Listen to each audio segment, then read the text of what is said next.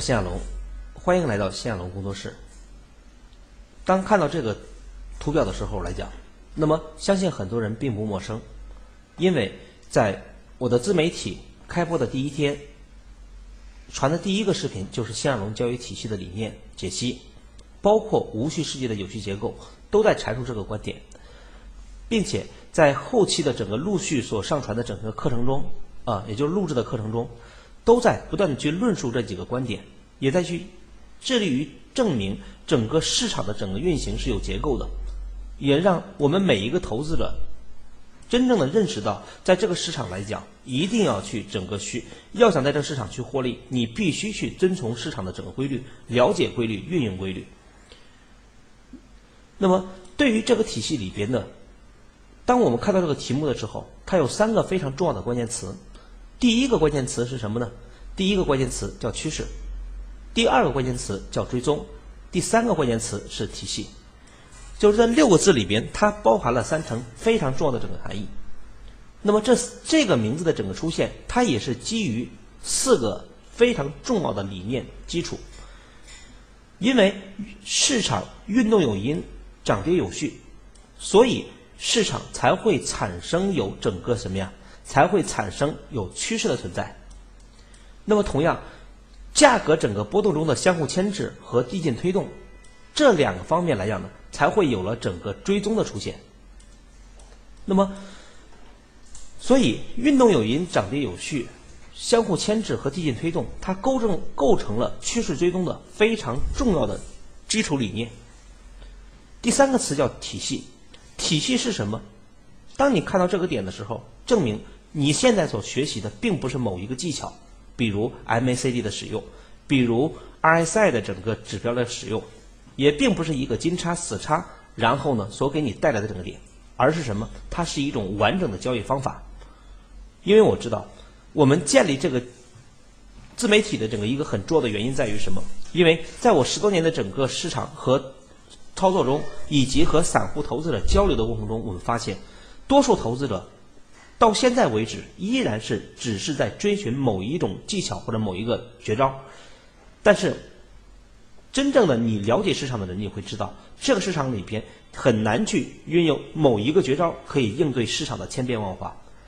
每一个投资者，你都需要建立一个交易体系和交易方法。当然，我也并不是说这个交易体系就是完美的，我只是想通过这个交易体系的整个分享。和和大家共同探讨的过程中，让大家给大家一个真正的打造自我个性体系的一个方向或者方式和方法，让我们每个人快速的去脱离在这个市场上来讲那种真正的疲于奔命的那种状态，能够让投资变成一种快乐的事情，这也是我最讲的一个很重要的点。那么好，既然是体系的话，那么它一定是从它的整个起源。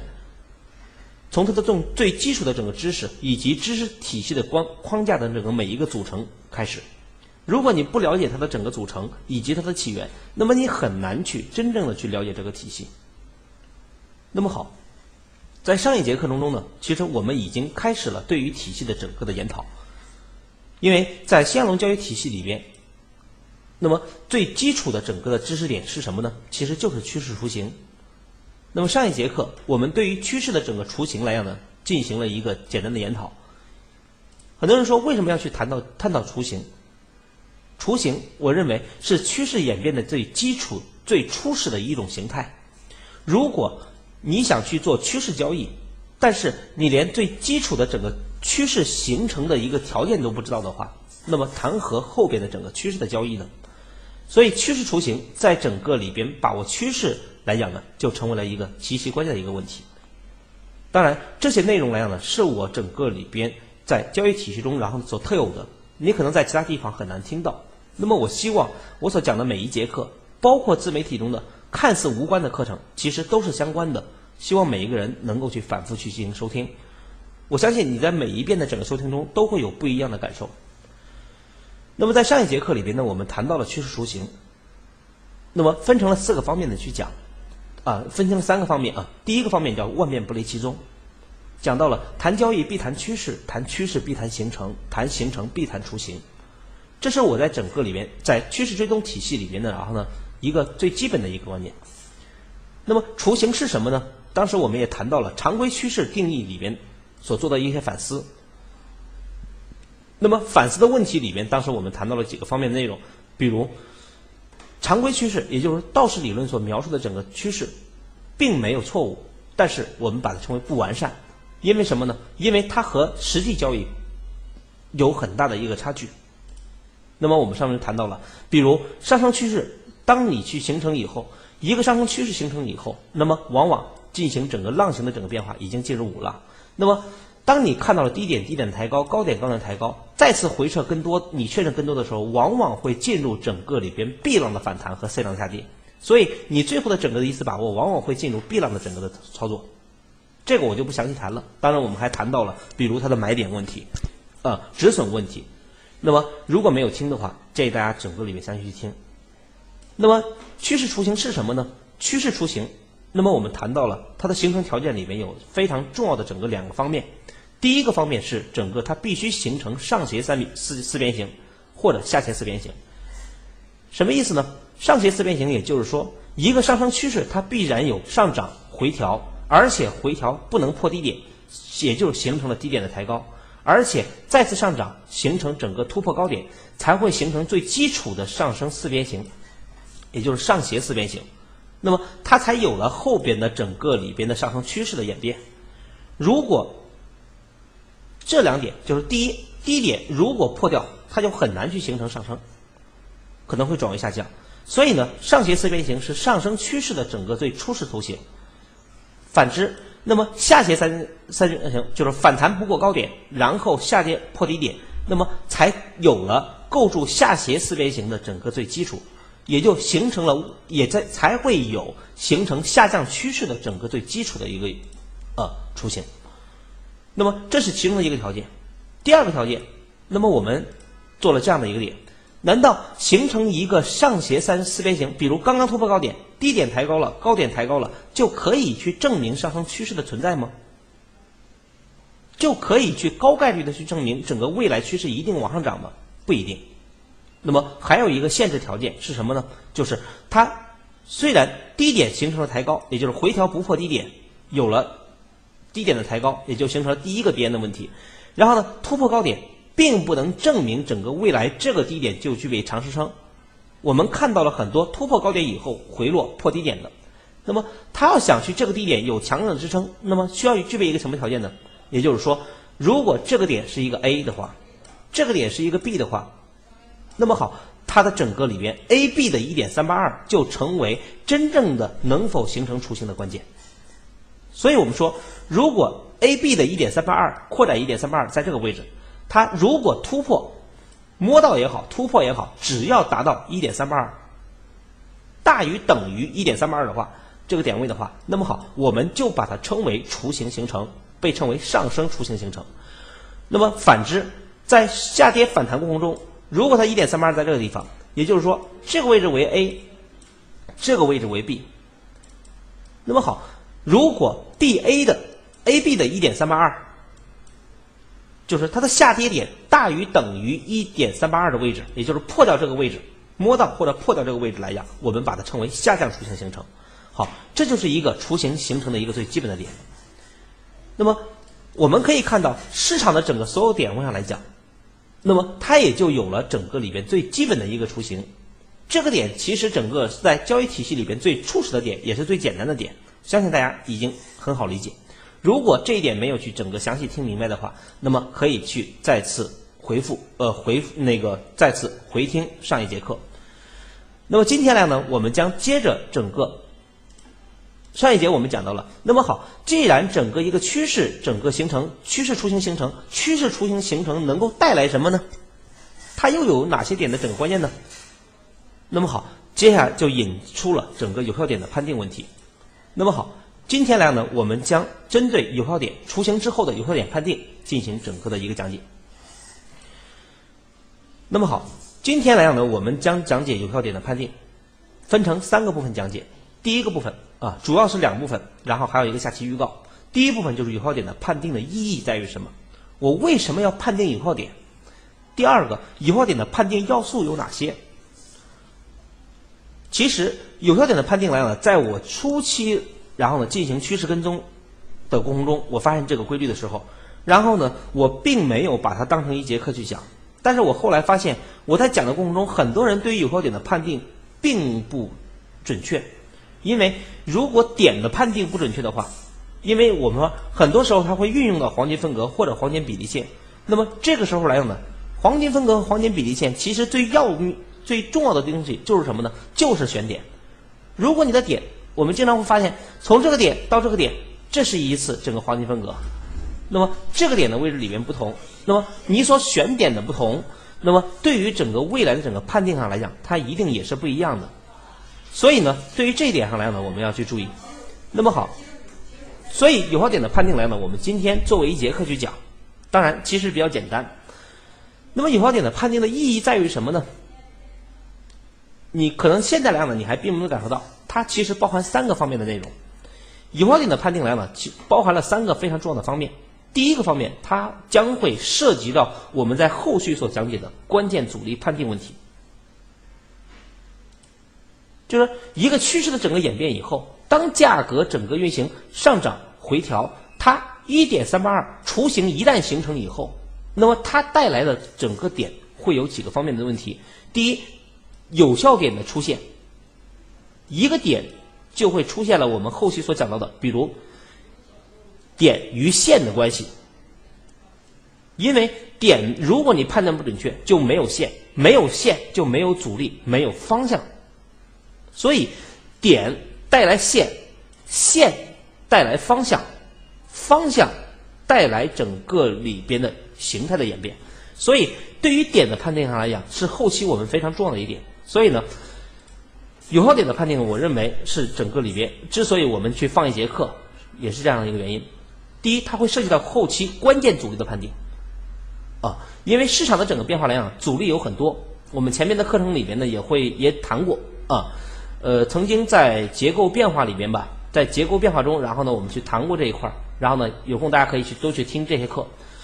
阻力里边分成一般阻力和关键阻力，而且导致价格波动或者转向的一个很重要的原因，其实在于关键阻力。所以有效点能否判断清楚，对于关键阻力的判定极其重要。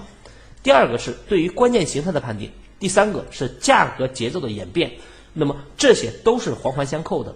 所以有效点的判定来讲呢，是你理解后期课程来讲的一个非常重要的基础。那么好，我们谈到了整个记忆以后，那么接下来我们看有效点的判定要素，它包含哪些因素呢？其实很简单，就三个点。一点三八二的问题，上一节课我们已经谈到了。那么我们延续一点三八二，我们继续谈，然后呢进行一个延续。好，一点三八二，上一节课里边我们只是谈到了。一点三八的位置，比如当价格形成上涨、回调、上涨，它的一点三八，比如在这个位置，如果价格突破了一点三八二或者达到一点三八二，只要摸到都算。那么好，这个里边我们代表了一个真正的上升雏形的形成。雏形的形成意味着什么？上一节课我们并没有谈，那么今天我们去谈。也就是说，当一个价格从 A 点的位置啊，从这个点 A 点。B 点、C 点、D 点，当它整个里边突破一点三八二的时候，那么我们我们把它标注出来啊，比如这个来讲，我们称为 A 点，这个称为 B 点，这个称为 C 点，这个称为 D 点。好，这是一个 A、B、C、D，在整个价格的整个点上来讲，我们注意一个点，就是当价格突破了 C、B 的一点三八二。啊，当价格突破了整个价格的一点三八二的位置，那么它代表着什么呢？它意味着一件事儿。注意，啊，当价格 D 点突破了 CB 的一点三八二，我们简单给大家去写一下，啊。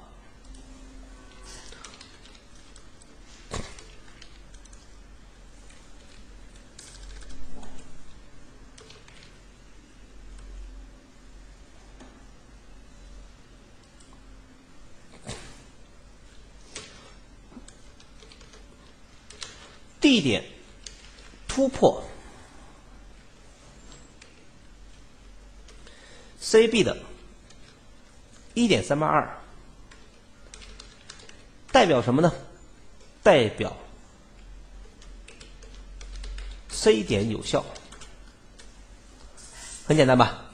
也就是说，当整个上升雏形形成，也就是 A、B、C，也就是说，当 C、B 的一，就是当 D 点这一次的上涨突破了 C、B 的一点三八二，代表了上升雏形形成。上升雏形的形成的同时，也同时意味着 C 点的有效，代表着 C 点的有效。那么这个 C 点的有效，我把它称为上涨回调，就是上升雏形的第一次有效回调点。所以，我们把 C 点，当它突破 D 点突破了一点三八二的时候，我们同时代表着 C 点，C 点为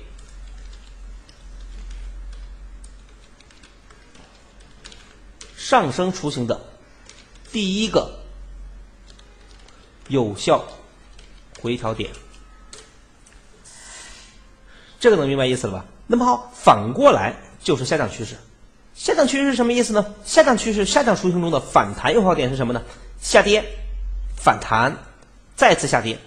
比如这个位置为一点三八二，那么好，我们说这个为 A，这个为 B，这个为 C，啊，我们标注上来吧，啊，这个为 A。这个为 B，这个为 C，这个为 D。也就是说，当整个里面反过来，也就是说，当 D 点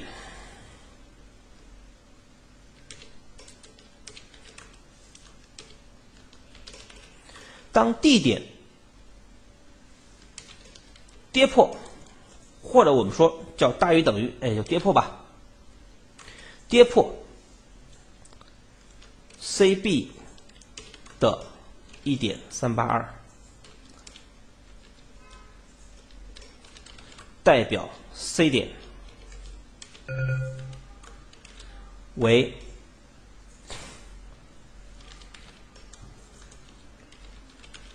下降雏形的第一个有效反弹点。好看到这个来了，我相信大家对于雏形有了一个最基础的认识，就是它有几个非常重要的条件。首先，大家看先后顺序，就是先上涨，有了 A、B 回调上涨，那么我们说它只有突破了一点 C、B 的一点三八二，突破一点三八二才能，就是当它突破一点三八二的那一刻起，有了 C 点的有效。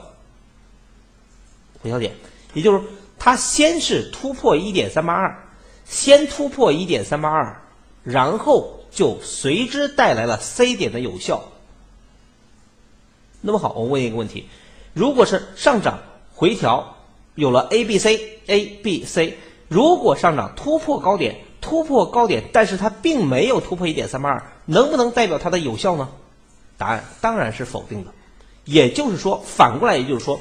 如果向上突破一点三八二，好，回调突破，证明一件事儿，回调一定有多单。如果突破一点三八二，这个低点是有效的，而且在这个低点没有破之前，回调一定是有多单的。但是如果它的整个上涨回调向上一点三八二没有达到。它的回调在这个低点是没有效的，也就是说这个低点是可以破的，这就是一个最基本的一个道理。所以这个时候来呢，就有了第一个一点三八二的一个非常重要的作用，就是我们经常再去判断，所以我们就有了常常规性的趋势判断。我们就回到了上一节课讲上涨回调上涨，很多人说上升四边形也形成了，然后呢低点低点抬高，高点高点抬高，所以回调就是跟多单。但是你会发现，为什么很多人回调跟多继续跌，回调跟多继续多，后来就破掉低点，止损出局，止损完以后继续涨，是因为什么？是因为一点三八二的作用，在市场注意，我讲的是大概率事情啊。那么后面来讲，它还会有其他的形态演变，所以这是一个最基础的整个观念，大家先记好。它并不是绝对的，但是它绝对是大概率的事情。那么好，这是第一件事情。难道那么好？另外一个事情，它还有另外一个条件，就是至少两根 K 线。什么意思呢？至少两根 K 线。好，我们说上回上，比如一点三八的位置突破了，好，我们说上升雏形，这个点就是有效点。那么还有一个很重要的问题就是，这个区域的回调，我们经常有效的回调点，它需要具备什么条件呢？需要最基本的一个条件是。比如，这是一根 K 线，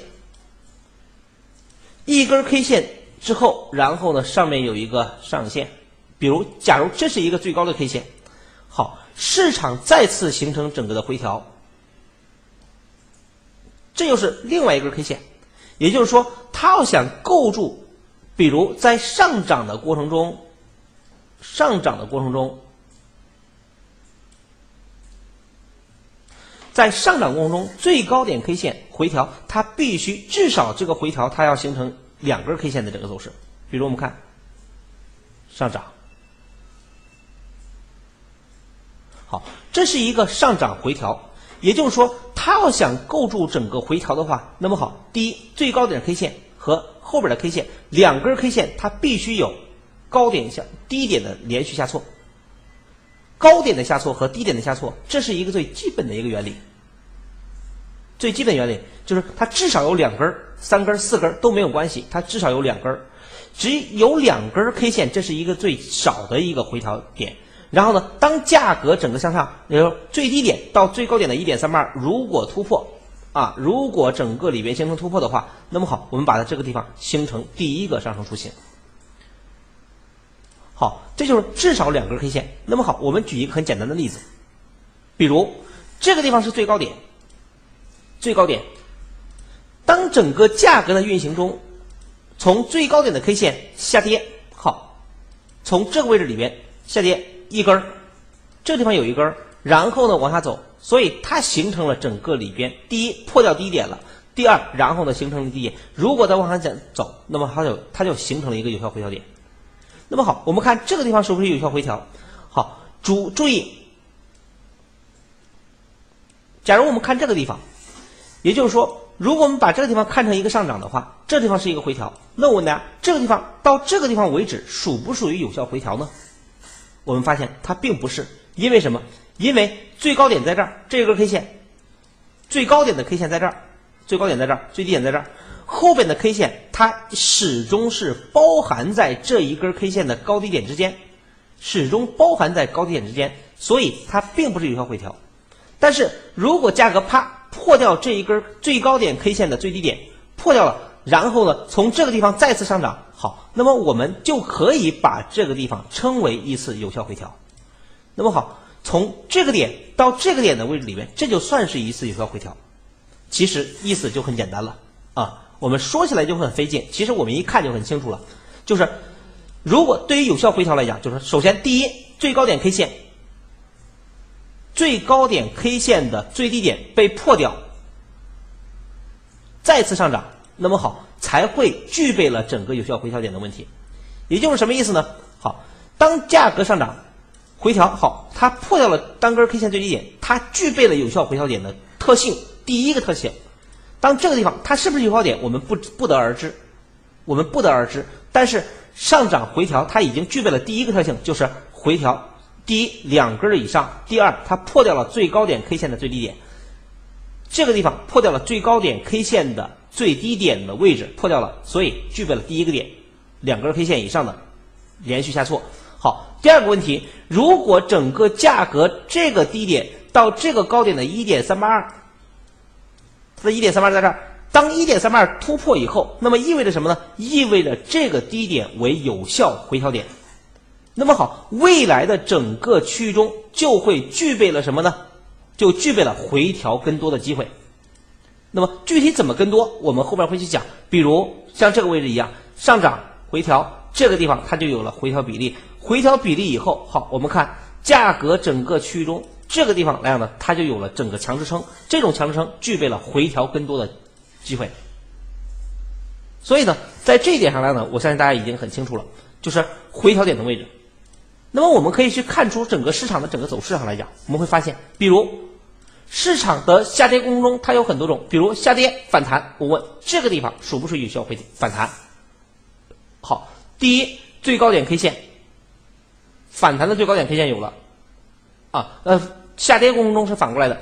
第一最低点是不是有效反弹？第一最低点，第二最低点 K 线的最高点被突破，好，这个点形成最高点，取高啊，取最高点的位置。好，这个点呢有以及后，它突破了最低点 K 线的最高点，所以它具备了一次有效反弹。具备有效反弹以后，向下打的位置里边是否整个构成了什么呢？是否形成向下破掉一点三八二呢？比如我们看这个位置。好，我们看价格在这个位置中，这是一个下跌，这是一个下跌，这是一个反弹。这个反弹第二根 K 线，第一第二根 K 线，K 线的位置突破了最低点 K 线的最高点，所以这个地方成为一个有效点。那么好，这个点的位有效点的雏形，它能不能成为有效点？我们要看什么？要看价格高点到低点的一点三八能不能突破。幺九点幺六点九九跌破，跌破跌破代表什么意思？跌破那一刻起，代表着下降雏形的形成。下降雏形形成，代表着雏形形成意味着什么呢？意味着反弹有空单。这就明白了吧？就从最低点的 K 线来讲，那么好，反弹的空单在哪儿做呢？反弹的空单，我们可以看到这个地方有了有效点，就会有了反弹比例。有了反弹比例，就会有了幺七点五二附近有空单机会。所以，当这个雏形一旦形成，我就可以去有了下跌、反弹、下降雏形。雏形一旦形成，就可以把这个点对应的比例定下来。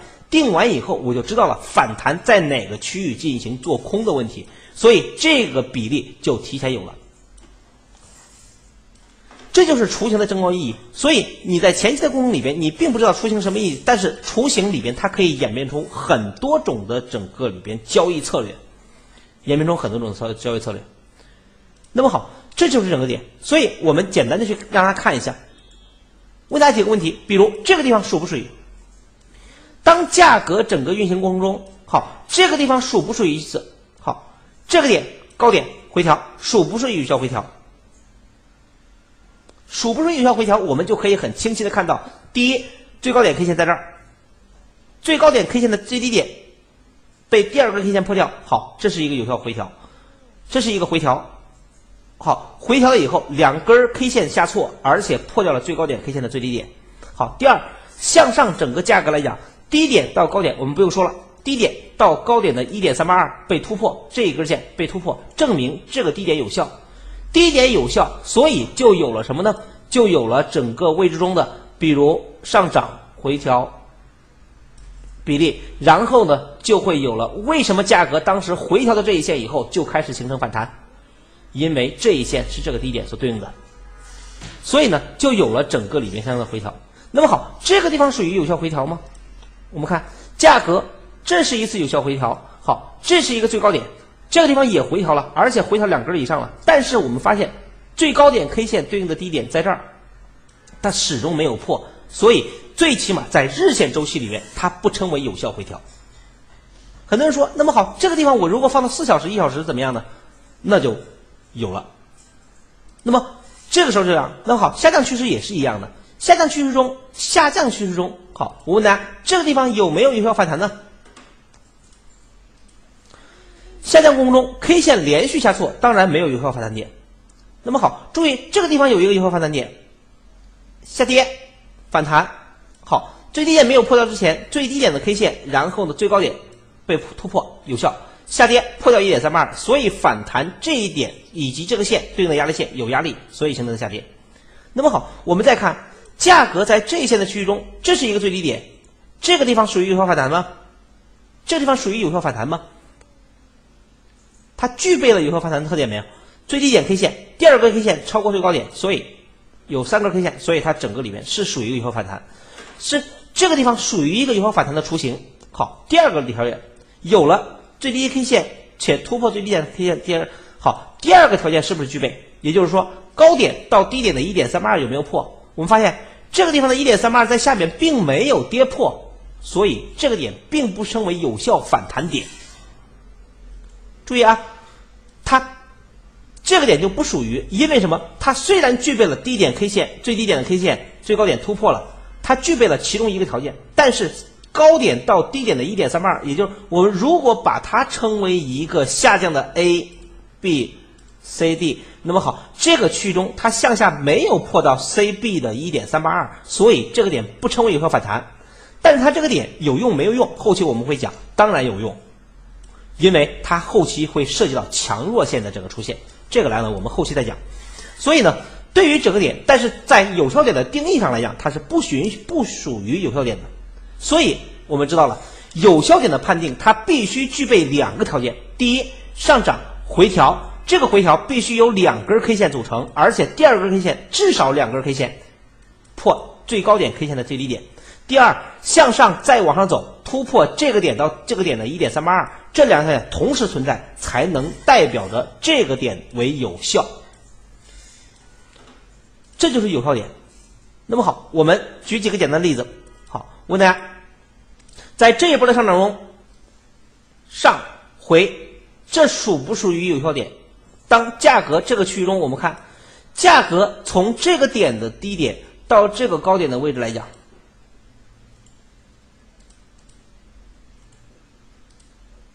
哎，我们发现这个区域中，这是从最低点的位置来讲，一个上涨，一个回调。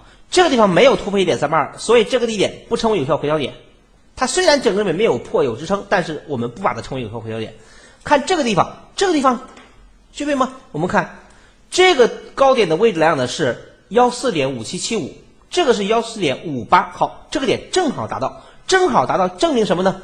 正好达到。代表着这个高点低点这个区中形成一次回有效回调，然后价格具备了回调更多的机会，哎，这就形成了整个一个非常关键的点。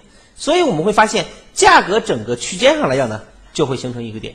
那么好，下降趋势也是一样的，下降趋势中下跌最低点 K 线反弹，属不属于反弹？属于。然后呢，价格下跌整个区域中，所以高点区域中一定产生有阻力。而且这个点刚过去以后，后边又演变出另外一种形态。如果这个点过，必是下，所以这个点附近有压力，而且过了以后，这是我们后期讲的一种特殊形态。特殊形态又是整个里面非常重要的一个观点。所以呢，在结构整个变化里边呢，就有了。那么有效点的判定上来讲，好，这个地方属于有效回调吗？不属于，因为最高点 K 线就这一根儿，就这一根儿，第二根 K 线没有破掉最低点。不算，然后呢？这个回调属于吗？这个回调整个位置中，它的整个走势里边，最高点 K 线，你只要最高点 K 线和这个第二，所以有效回调。所以很多时候呢，当你看的多了以后，你一看，好，这个点属于，这个点不属于，这个回调不属于，这个反弹属于，这个最低点 K 线，这个反弹属于，这个低点反弹属于，但是属于过程中你会发现它的起点又不一样。比如从高点的位置里边，这个地方是属于的。那么好，这个地方破掉一点三八二，是不是属于呢？当然属于。那么好，另外一个问题存在了。另外一个问题，当价格整个里边下跌反弹，这是一次，然后空中它就会有 K 线的交错。这个时候的整个交错怎么办呢？跟起点有关系啊，跟起点有关系。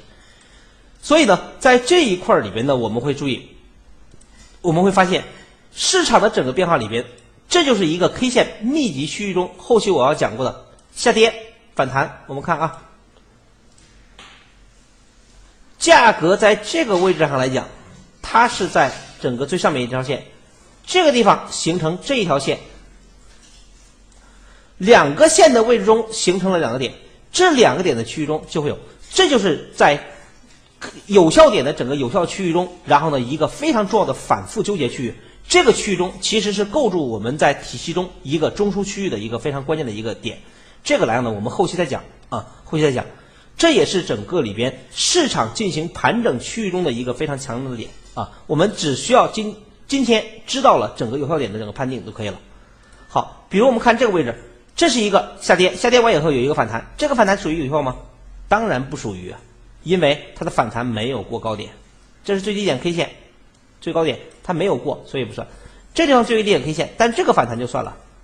所以我们看价格为什么在它的整个后期我们在讲趋势变化的时候，我们会发现，为什么它的整个里面这个地方是一个反弹，这个地方反弹，反弹完以后，为什么这个地方回调以后继续涨？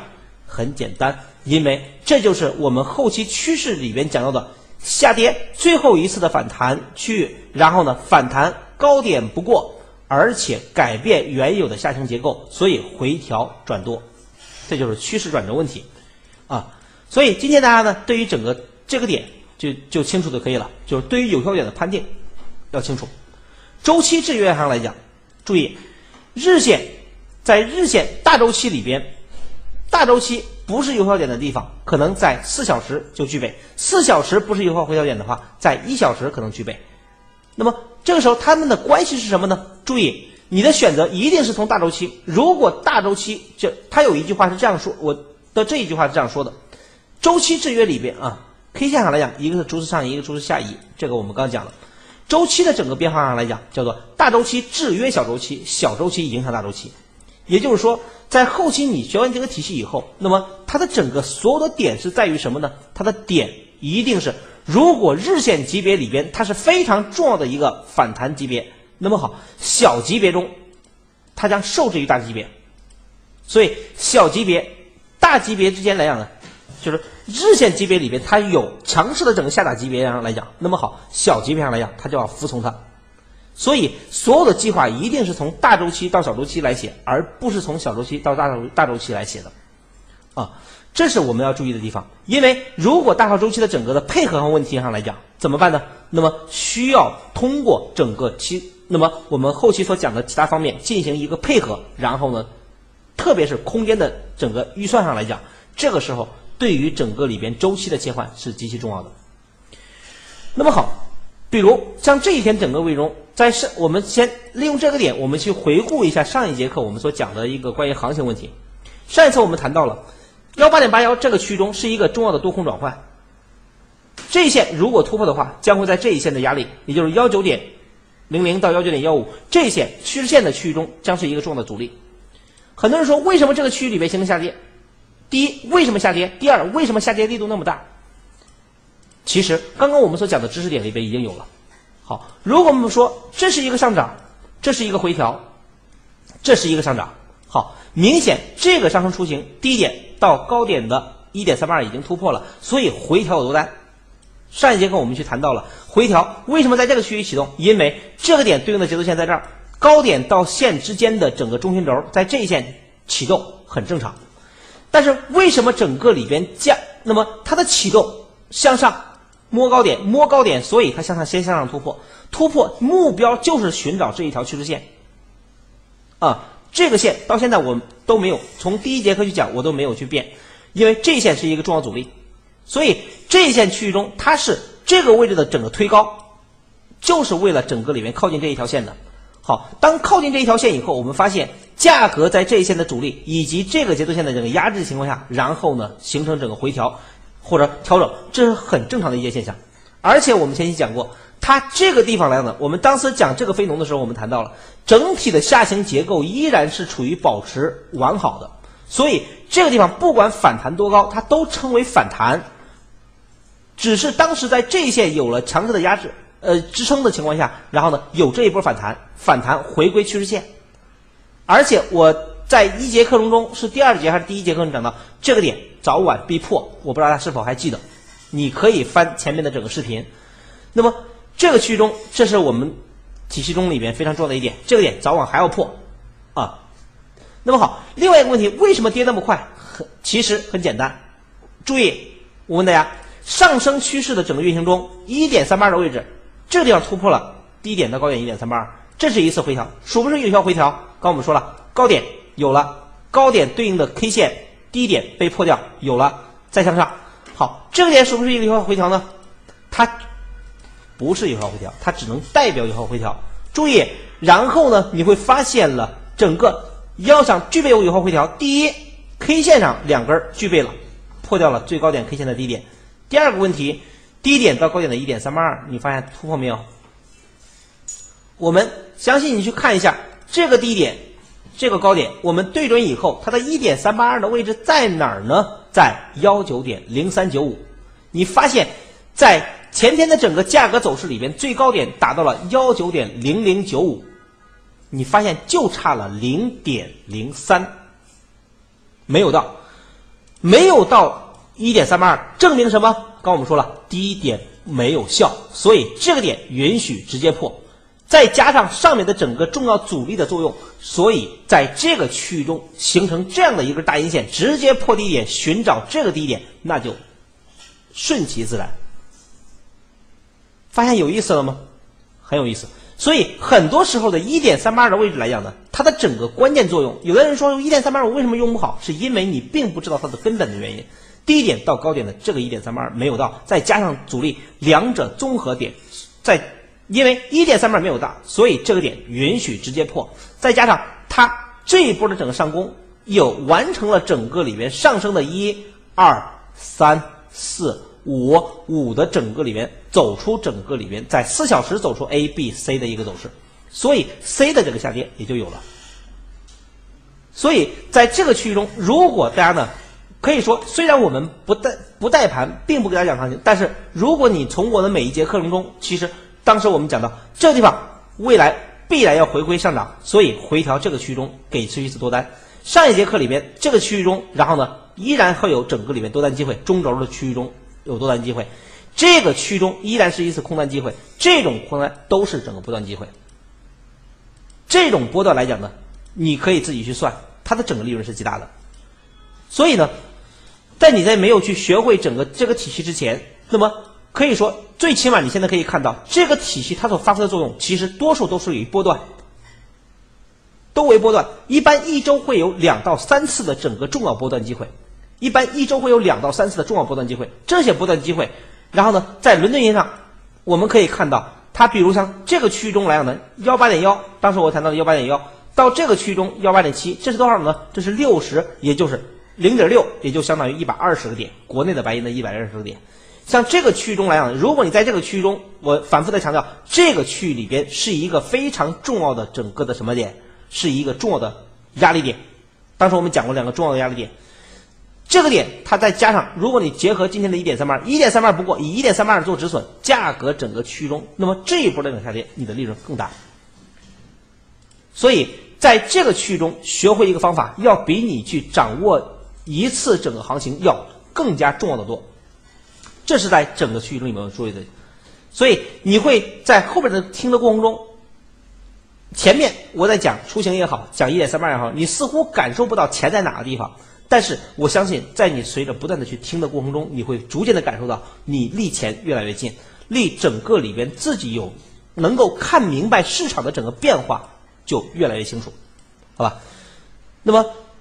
今天的整个里边呢，我们主要是讲的有效点，所以呢，大家呢要多去干嘛呢？布置一个作业，就是大家多去在整个市场的整个走势里边反复去看，然后呢，认真去体会我的整个周期里边大周期制约小周期，小周期影响大周期这句话，反复性把这个基础打牢，后边我讲的课程你才能够去听上，啊，才能去听懂，才能跟上。那么在下一节课里边，我们将会讲解雏形演变的路径，就。当我们明白了雏形以后，那么好，雏形它有哪些演变过程呢？那么哪些演变路径是我们要必然要去整个等待多单机会或者空单机会的地方？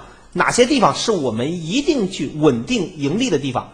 这是我们在下节课过程中我们要去谈的。